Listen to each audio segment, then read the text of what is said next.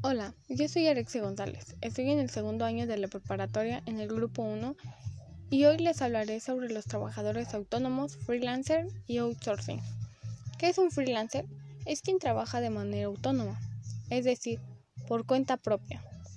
Este es independiente. Freelance en español significa personal de libre dedicación. Así que con solo saber la traducción ya sabemos de quiénes estamos hablando. Outsourcing es un trabajador autónomo que labora para sí mismo y su actividad es prestarle servicios a terceros a cambio de una recompensa económica. Este término significa subcontratación, externalización o tercerización. Algunas similitudes y diferencias.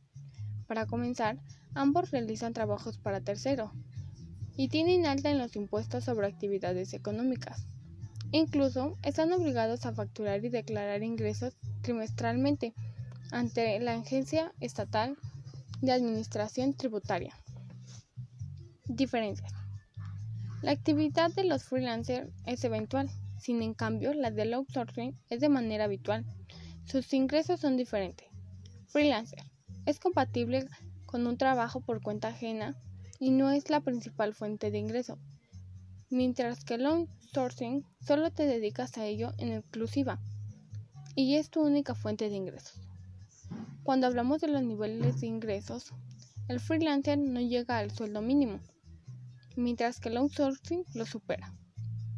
Los freelancers no están dados de alta en el régimen especial de trabajadores autónomos, mientras que el outsourcing sí.